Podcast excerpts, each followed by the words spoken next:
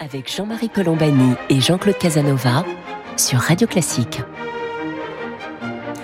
Bonjour et bienvenue dans Commentaire. Jean-Claude Casanova et moi-même, nous sommes heureux de vous retrouver pour cette conversation hebdomadaire que nous allons conduire autour de, des questions posées par le virus, parce que nous sommes toujours dans la pandémie, elle n'est pas terminée, donc nous allons essayer d'y voir un peu, un peu plus clair sur ce qui se passe en ce moment, euh, avec France Maintré, France Maintré qui est professeur de médecine, qui est spécialiste en, en épidémiologie, et qui est euh, professeur biostatisticienne à l'hôpital Bichat à Paris. Bonjour euh, Madame Maintré, merci d'être avec nous, et peut-être avant toute chose, et avant que Jean-Claude n'introduise cette discussion. Vous, Pouvez-vous nous préciser ce qu'est une biostatisticienne? Bonjour, merci beaucoup pour votre invitation. Je suis très contente d'être là. Euh, je suis biostatisticienne, c'est-à-dire que j'ai à la fois une formation en mathématiques et statistiques et en médecine. Et mon travail consiste à analyser de manière la plus rigoureuse possible euh, l'ensemble des données euh, produites par la recherche euh, clinique donc sur les patients dans les hôpitaux. Et j'ai une spécialisation sur les maladies infectieuses et l'évaluation de leur traitement. Et donc mon travail consiste à mettre en place des études les plus rigoureuses possibles pour évaluer les traitements, par exemple dans la Covid-19, et aussi l'évolution et la caractérisation de cette maladie. Très bien, merci Jean-Claude Casanova. Je vous laisse euh, introduire la discussion. Il y a environ 25 ans a apparu euh, aux États-Unis et en Angleterre un livre sur la grippe espagnole. Il ne portait pas ce titre et on sait que l'Espagne n'est pour rien dans cette grande épidémie euh, à la fin pratiquement de la guerre de 14-18. Et le président Bush a été impressionné, Bush Junior a été impressionné par euh, ce livre et a demandé aux autorités américaines de se préparer à une épidémie de ce type. Alors là, la question que je voulais vous poser, c'est, bon, personne ne s'est réellement préparé. Incontestablement, l'Occident n'était pas prêt à cette, ni le reste du monde n'était prêt à cette, à cette nouvelle épidémie. La question que je voudrais vous poser, c'est Qu'est-ce qu'elle avait, qu'est-ce qu'a l'épidémie du Covid, qu'est-ce qu'elle a de spécifique, qu'est-ce qu'elle a de particulier par rapport à la traditionnelle euh, grippe, si vous voulez, par rapport euh, aux infections que nous connaissons? Merci beaucoup pour votre question. C'est très intéressant. Et c'est surtout qu'en fait, je commencerai plutôt par dire qu'elle est très similaire. En fait, il y a quand même beaucoup de similitudes. Euh, par rapport à cette euh, pandémie de 1918 qui, bon, malheureusement a fait entre 20 à 50 millions de morts et certaines personnes pensent qu'elle aurait pu en faire jusqu'à 100 millions et tuer 2 à 5% de l'humanité. Euh, mais il y a quand même beaucoup de similitudes puisque c'est un virus avec une infection respiratoire qui se transmet par aérosol et gouttelettes, qui est contagieux avant qu'il ait les premiers symptômes, qui est vraiment une des causes de, de cette grande pandémie, c'est-à-dire qu'effectivement, on est contagieux avant d'être malade, enfin avant de se savoir malade. Je crois que les vraies différences quand même, c'est un, c'est pas du tout le même virus, puisque c'est un virus de la grippe et que là on a affaire à un coronavirus. Et je crois que vraiment la vraie différence, c'est l'état de la société euh, en, en 2020 par rapport à 1918, c'est-à-dire qu'on est un siècle après, avec la globalisation, l'information, l'industrialisation, les voyages, qui fait qu'effectivement le contexte, euh, c'est pas à vous que je vais dire ça bien sûr, socio-économique est très très différent. Euh, ce qui est plus intéressant aussi, peut-être, si je peux me permettre, c'est de travailler, de penser aussi à une autre grippe qui a eu lieu en 1890, qui s'appelle la grippe russe. Et en fait, elle a fait beaucoup moins de morts, mais on pense que c'est la première pandémie à coronavirus, un virus comme celui qu'on a aujourd'hui qui était un virus qui maintenant est devenu un virus bénin du rhume et qui a fait d'une épidémie avec beaucoup moins de morts, mais très rapide, et qui a à un moment, dans l'hiver 1890, euh, tué 400 à 500 personnes par jour à Paris. Donc je dis ça parce que ça montre que ces épidémies comme ça de virus respiratoires très mortels, localisés et qui se répandent dans le monde ne sont pas des choses nouvelles. Et vous avez raison de dire qu'effectivement, nos sociétés n'étaient pas préparées ou ne sont pas préparées à ce genre d'événement. Alors pourtant, il y avait eu euh, une ou deux expériences précédentes avec le SRAS. Euh, alors un certain nombre de, personnalités de, l'univers de la médecine disent oh, mais on, aurait dû davantage réfléchir à, ce qui pouvait nous arriver en fonction de ces épidémies de SRAS. Est-ce qu'on les a au fond trop trop vite passées par profits et pertes, euh, France Maintré? Alors, profit et pertes, je dirais pas ça parce que j'ai des collègues qui ont, travaillé là-dessus. Je pense que c'est vraiment, euh, pour moi, le Haut Conseil en santé publique a toujours alerté sur la nécessité euh, de mettre en place des cellules de crise, d'avoir une cellule de veille sur ces maladies infectieuses, ces pandémies, etc. Après, euh, les gouvernements doivent prendre des décisions. Et effectivement, par exemple, on le sait qu'il n'y avait pas les réserves de masques nécessaires, etc., etc.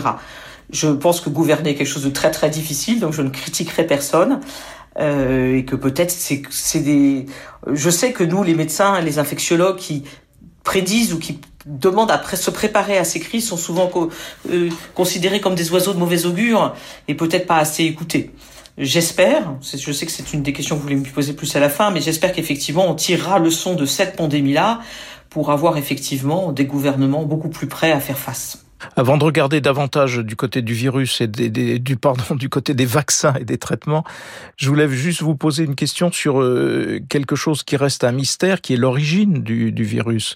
Il y a toujours des débats et il semble que les regards se tournent de nouveau vers la chauve-souris, ce qui était un petit peu les réflexions de départ. Je me souviens, nous en avions parlé ici même au tout début de la pandémie avec le professeur Sicard qui ciblait déjà euh, les chauves-souris. Mais est-ce que est-ce qu'il est important pour les recherches futures de savoir comment, évidemment, ça s'est transmis, comment c'est né ce virus? Alors, je pense que c'est vraiment important. Effectivement, la chauve-souris est un animal porteur naturel du coronavirus et donc il en porte énormément, donc euh, et d'autres qui pourraient être contagieux. Mais en général, euh, ne passe pas de, euh, de la chauve-souris à l'homme. Et donc la vraie question, c'est est-ce qu'il y a eu un animal intermédiaire qui a permis cette mutation du virus qui, qui permet d'infecter l'homme ou pas? Et je crois, oui, qu'il est très important de faire des recherches là-dessus, et je pense que mes collègues virologues continuent à travailler là-dessus activement pour effectivement comprendre ce qui a permis ça, ou ce qui a créé ça, pardon, et éviter, à l'avenir que ça se propage, parce que ces virus, malheureusement, existent. Ce qu'il faut, c'est qu'ils ne deviennent pas euh, infectieux chez l'homme. Oui, mais faisons le point sur la situation maintenant. Manifestement, dans le monde développé, on a le sentiment que la situation est prise en main. Et en revanche, dans le monde pauvre ou non développé, comme on voudra, euh, la situation reste critique, mais les populations étant plus jeunes, le nombre des victimes proportionnellement est inférieur. Mais je voudrais votre sentiment, comment voyez-vous la situation aujourd'hui en France et en Europe? Alors, donc euh, je sur le, le site de l'OMS, j'ai regardé là ce matin pour vous dire que à ce jour, ce virus a fait 4,8 millions de morts dans le monde. Euh, mais la bonne nouvelle, c'est qu'il y a eu 6,5 milliards de doses de vaccins qui ont été distribuées. Donc effectivement, je pense qu'on a euh, la chance incroyable d'avoir eu des vaccins mis au point très très rapidement, qui fait que, comme vous le dites, en France et dans beaucoup de pays occidentalisés, le taux de vaccination étant de l'ordre de 70%, voire plus, a permis que euh, il y ait à peine une quatrième vague et qu'effectivement on soit aujourd'hui euh, en dessous du seuil d'alerte en France. Euh, L'Europe globalement a un taux de vaccination à 57%, mais en fait c'est surtout parce que les pays de l'Est, dont la Russie, sont très peu vaccinés, enfin sont à 30%, et effectivement il y a un retard de ce côté-là. Donc, euh, même au sein de l'Europe, puisque vous me demandiez la situation européenne, il y a vraiment une disparité, avec un gradient ouest-est, si vous voulez, et malheureusement, peu de personnes vaccinées, ou pas assez, en tout cas, dans l'Europe de l'Est. Si bien que eux, ils font face encore à des vagues et à, des patients hospitalisés. Ce qui est curieux d'ailleurs, c'est que subsistent ces mouvements anti-vaccins alors que vous venez de citer un chiffre euh, astronomique sur le nombre de personnes vaccinées. Donc s'il y avait des, des, problèmes, on s'en serait, me semble-t-il, aperçu, France Maintré. Effectivement, je, alors ça c'est moins mon travail d'être sociologue, de comprendre euh, ces réticences vis-à-vis -vis des vaccins. Euh, je pense aussi que, euh, comme vous l'avez dit, c'est une maladie qui est malheureusement mortelle chez les personnes les plus âgées et qu'effectivement, peut-être que cette population plus jeune, parce qu'il me semble que les anti-vaccins sont plutôt plus jeunes, ont peut-être beaucoup subi à la première partie de la pandémie et sont en réaction euh, et là, ils se réagissent sur, sur, le vaccin, mais on aurait trouvé un traitement, peut-être qu'ils auraient en réaction contre le traitement. Mais vous avez raison, c'est que quand je vois ce chiffre de milliards de doses administrées dans le monde, euh, je ne comprends pas comment on puisse encore penser qu'il peut y avoir euh, vraiment euh, des difficultés liées à ce vaccin. Jean-Claude Casanova oui, non, il faut. C'est un, incontestable succès de la vaccination. Le phénomène résiduel, l'hostilité, eh bien, il faut prendre la nature humaine et la nature sociale comme elles sont. C'est-à-dire que on ne peut pas convaincre la totalité d'une population. Mais sans doute, est-ce que vous seriez partisan d'un caractère plus obligatoire de la vaccination? Alors là, sur ça, j'écouterai euh, Jean-François Delfrécy, euh, qui est un peu mon maître, euh, c'est que c'est de la politique là aussi. C'est-à-dire qu'effectivement, rendre obligatoire ne créerait-il pas une opposition encore plus importante? Euh, et j'ai l'impression, moi je trouve que là, le gouvernement a très bien agi je trouve que ce taux de vaccination qu'on a en France est très élevé. Et je suis pas sûre que de rendre obligatoire serait, aurait vraiment amélioré les choses. L'autre difficulté, c'est que rendre obligatoire, il va falloir vérifier. Or, euh, des personnes de plus de 80 ans qui vivent chez elles, je ne sais pas à quel moment vous allez vérifier qu'ils sont vaccinés. Donc, je trouve que la situation actuelle, euh, actuelle pardon, me semble euh, acceptable, avec l'idée du pass sanitaire qui a quand même fait faire un bond à la vaccination. Peut-être qu'on va voir ce qui va se passer pour les jeunes enfants et les écoles. Peut-être que là, ça pourrait être rendu obligatoire. Dans, votre euh, métier, il me semble que vous observez de façon plus particulière les, essais thérapeutiques. Est-ce que vous pouvez nous dire euh, où nous en sommes? Parce qu'on voit poindre ici et là maintenant dans la presse assez souvent des annonces de traitements ou de futurs traitements ou d'essais cliniques sur des traitements possibles. Est-ce que vous pouvez nous dire euh, où nous en sommes de ce point de vue-là, qui viendront, j'imagine, compléter la vaccination, France Matré? Tout à fait, parce qu'effectivement, c'est pas parce qu'une population est vaccinée qui, ou grandement vaccinés, qu'il n'y aura pas euh, des personnes qui, un, ne sont pas répondeurs à la vaccination, hein, les gens très immunodéprimés, transplantés, etc., ou deux, échapperont à la vaccination et seront hospitalisés. Donc c'est important de continuer à chercher des médicaments contre cette maladie. Donc à mon avis, enfin à mon avis, il y a, on peut catégoriser en deux. Il y a d'une part les patients qui arrivent avec une forme grave à l'hôpital. Et là, la particularité, ça c'est peut-être aussi une grande différence par rapport à la grippe espagnole, c'est qu'effectivement, il y a une forme très inflammatoire de la maladie qu'il n'y avait pas dans la grippe espagnole, qui était vraiment une maladie virale. Et cette forme très inflammatoire où le corps réagit contre le virus, celle-là, on commence à bien savoir la traiter. Et c'est les seuls traitements qui ont vraiment prouvé leur efficacité. Tous ces patients ont des corticoïdes et même maintenant, on a montré l'utilisation d'anti-inflammatoires ciblés pour cette maladie pour permettre de passer ce seuil avec des efficacités prouvées dans différents essais dans le monde. En revanche, aucun des médicaments dits repositionnés euh, n'ont montré leur efficacité. Euh, vous savez qu'il y a eu des tonnes de polémiques. D'ailleurs, ce que je voulais dire, c'est que sur la grippe russe euh, du siècle dernier, il y avait aussi eu des polémiques sur l'utilisation de la quinine pour soigner cette maladie. Donc, le fait de tester des médicaments et qu'il y ait des, des, des, des anti-médicaments, des pro-médicaments a toujours existé. Alors, sur des médicaments spécifiques de, cette, de ce virus, on commence à en avoir. Il y a des cocktails d'anticorps monoclonaux, qui sont des médicaments spécifiques, mais qui malheureusement ne marchent bien que s'ils sont donnés très très tôt dans la maladie.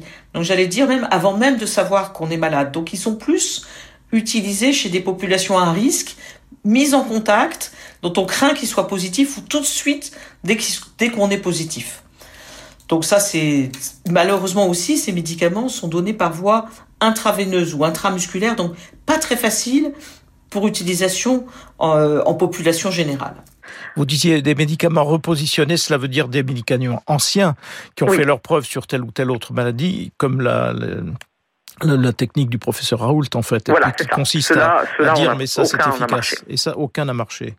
Non. Par contre, dans les médicaments prometteurs, mais qui sont pas du tout encore essayés, euh, pour lesquels on n'a pas de résultats cliniques chez l'homme, c'est des nouveaux antiviraux oraux développés spécifiquement, qui seraient des médicaments qu'on pourrait prendre à la maison, matin et soir, pendant cinq jours, dès qu'on est en contact avec le virus. Et ça, c'est des choses très promettrices. Euh, mais qu'on n'a pas très prometteuses pardon mais qu'on n'a pas encore euh, pour lequel on n'a pas encore assez de résultats euh, et si on a ça dans l'arsenal thérapeutique, ça peut être très très utile parce que si c'est des médicaments sous forme orale qu'on prend matin et soir pendant cinq jours, dès qu'on est en suspicion d'avoir eu le virus, euh, ça peut être vraiment une manière aussi, un deuxième frein à la contagion. Jean-Marie Colombani et Jean-Claude Casanova sur Radio Classique. Vous écoutez commentaire, nous sommes euh, en train de faire le point sur l'évolution du, virus qui euh, nous a suffisamment préoccupés et qui continue de nous préoccuper avec le professeur France Maintré qui est spécialiste en épidémiologie et qui est biostatisticienne à l'hôpital Bichat. Jean-Claude Casanova, vous vouliez reposer une question à France Maintré Oui, si nous entrons dans une période analogue à à celle qui s'est produite pour les, les grippes ordinaires. Est-ce que vous pensez qu'on va vers une vaccination régulière de la population ou bien est-ce que le virus sera suffisamment cantonné pour ne pas pour ne pas adopter cette procédure? Donc là, c'est une, une vraie interrogation encore, euh, parce que ce virus, les coronavirus, mutent et ils muteront toujours. C'est des virus qui mutent. Euh, mais effectivement, ces, mutations, heureusement, euh, font des nouveaux variants, mais qui font, c'est des petits échappements, si bien que les vaccins vont rester efficaces euh, relativement longtemps, euh, jusqu'à ce qu'il y ait une importante mutation. Enfin, voilà. Donc effectivement, c'est quelque chose que les qu'on ne sait pas à ce jour.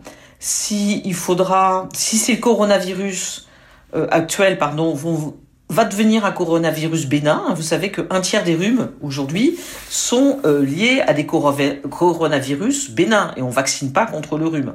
Donc est-ce que le SARS-CoV-2 va devenir une maladie bénigne parce que beaucoup de gens seront euh, immunisés, parce qu'effectivement, ou est-ce qu'il faudra vacciner? Et si on vaccine tout le monde, faudra-t-il faire un rappel annuel, biannuel, etc. Là, c'est des choses qu'on ne sait pas. Euh, en, en particulier, parce que, comme vous le disiez, il y a la situation dans le monde entier où il y a certaines régions du monde où ce vaccin, pardon, cette pandémie n'est pas du tout contrôlée. Et donc, euh, on surveille. Et on ne sait pas ce qui va arriver. Jean-Claude? Oui, est-ce que est-ce qu'on on, pèse les risques d'aggravation des virus? Est-ce qu'on mesure les, les probabilités? Alors euh, là, c'est très vraiment, il faudrait que vous interviewez euh, un de mes collègues virologues, euh, un de mes collègues virologues. Est-ce qu'on pèse les probabilités d'aggravation Je crois, enfin, je crois que c'est très très difficile parce que je crois qu'il est très difficile au vu d'une séquence génétique d'un virus muté, de savoir si celui-là va être plus contagieux, moins contagieux, etc. C'est-à-dire que c'est quand même encore des choses euh, très complexes. La même manière qu'on a dit qu'on ne savait pas comment le virus était passé de la chauve-souris à l'homme, alors que ça fait euh, plus d'un an et demi qu'on est dessus. Je pense qu'il est très difficile juste à regarder une séquence génétique d'un virus muté de savoir si celui-là sera plus grave ou moins grave. Je crois qu'on n'a pas encore les modèles pour faire ça.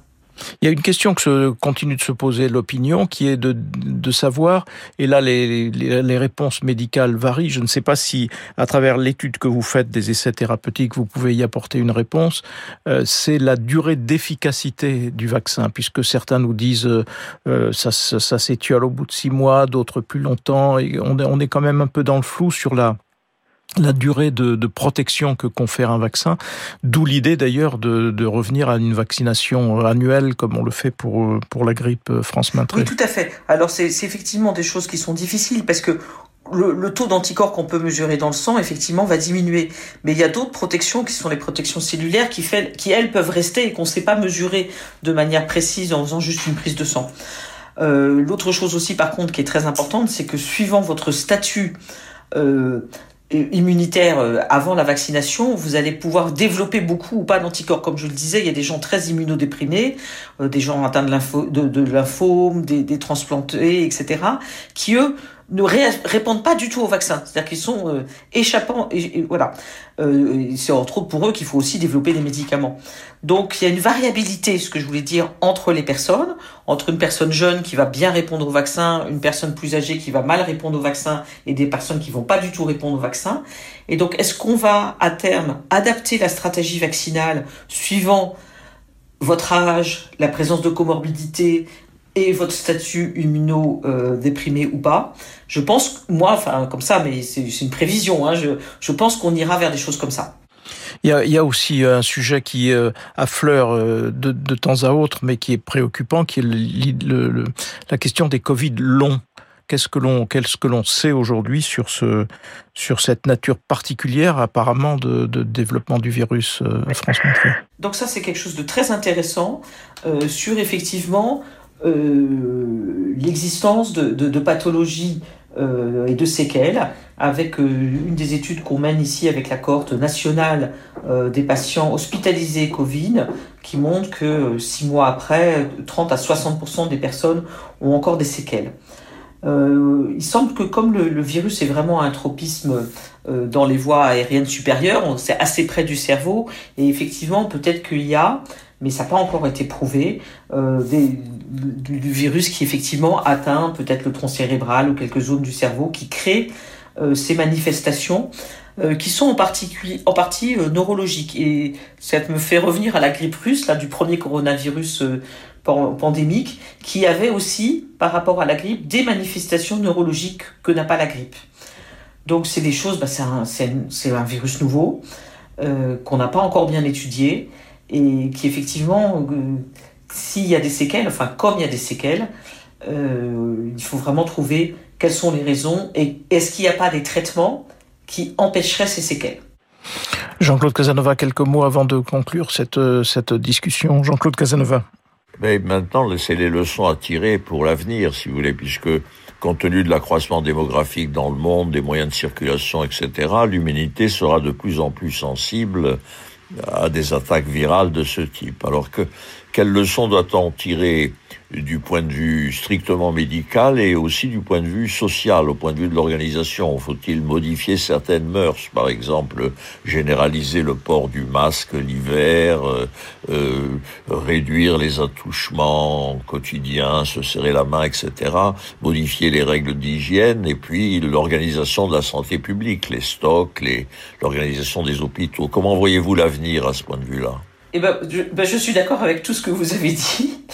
Euh, je pense qu'effectivement, donc déjà, euh, je crois qu'on a tout le monde a bien compris euh, les gestes barrières et qu'effectivement la transmission de virus, que ce soit la bronchiolite, la gastro, la grippe, le coronavirus, se fait par, comme vous disiez, le fait de se toucher, de s'embrasser, les masques. Et je pense qu'effectivement, j'espère qu'on va aller vers des sociétés qui vont être plus rigoureuses, un peu comme en Asie, hein, par rapport à la prévention de la transmission de ces agents viraux. Mais je pense que ça suffira pas et qu'effectivement, il faut que les gouvernements soient préparés. Alors effectivement, il y a la santé publique, euh, avoir bien sûr comme on le disait des réserves de masques, des réserves d'oxygène, enfin des réserves pour si jamais arrive une nouvelle catastrophe comme est arrivé. Mais peut-être aussi s'apercevoir que ces situations de crise ne peuvent pas être gérées que par le ministère de la Santé. Vous voyez, c'est des... Je ne dis pas que ça doit être par l'armée ou je ne sais pas où, mais il faut effectivement voir que c'est des crises qui vont au-delà euh, des problèmes de santé et que les décisions qui ont dû être prises de confinement, euh, les décisions de non-visite dans les EHPAD, je sais que le professeur Jean-François Defrissier revient beaucoup là-dessus, c'était quand même une décision très difficile, devraient être réfléchies bien en amont. Quelles sont les conséquences, les bénéfices-risques, etc. pour la population et les répercussions bah, sur nos jeunes, sur l'économie. Euh, c'est des choses qui vont au-delà pour moi de la médecine. C'est très compliqué en tout cas parce qu'on a, vu avec quelle euh, avidité légitime d'ailleurs la population se, se pressait euh, dans l'idée de, revivre comme avant, euh, donc pour éviter d'avoir le moins de contraintes possibles. C'est une affaire évidemment très très compliquée. Jean-Claude Casanova, un mot pour conclure? On ne se baigne jamais dans le même fleuve, donc il faudra que la société change. Et si je peux me permettre juste quelque chose par contre, c'est l'évaluation des nouveaux médicaments. Là, je pense qu'il faudra absolument qu'il y ait beaucoup plus de, euh, centralisation. Enfin, je veux dire qu'on travaille tous ensemble et non pas euh, un peu les, uns contre les autres, je crois. En tout cas, il restera sans doute de cette période sur le plan scientifique l'extravagante euh, rapidité avec laquelle il y a eu un vaccin et avec laquelle maintenant on voit que des traitements commencent à apparaître. France Matré d'un mot. Oui, ça, alors ça c'est extraordinaire et ça c'est vraiment euh, une autre grande différence par rapport à la grippe espagnole et à la grippe russe, c'est les technologies qui sont actuellement euh, dans les biotech, euh, parce que c'est la plupart c'est des biotech hein, qui ont trouvé les vaccins et les nouveaux médicaments, et la rapidité euh, de la diffusion euh, de, de, de, et de la fabrication de ces vaccins, ça c'est quelque chose qui est quand même incroyable et qui est vraiment euh, euh, oui, on, on, on, en gardera. Euh... Oui. Et les promesses de l'ARN messager qui sont euh, Ah oui. apparemment, une voie d'avenir. Voilà, merci beaucoup France Matré d'avoir été avec nous aujourd'hui, de nous avoir accompagnés. Je rappelle que vous êtes spécialiste en épidémiologie et biostatisticienne à l'hôpital Bichat notamment. Merci beaucoup d'avoir été avec nous. Merci à vous toutes et à vous tous de nous avoir prêté attention. Jean-Claude Casanova et moi-même, nous vous remercions. Donc, et nous vous donnons rendez-vous samedi prochain pour une autre édition de commentaires.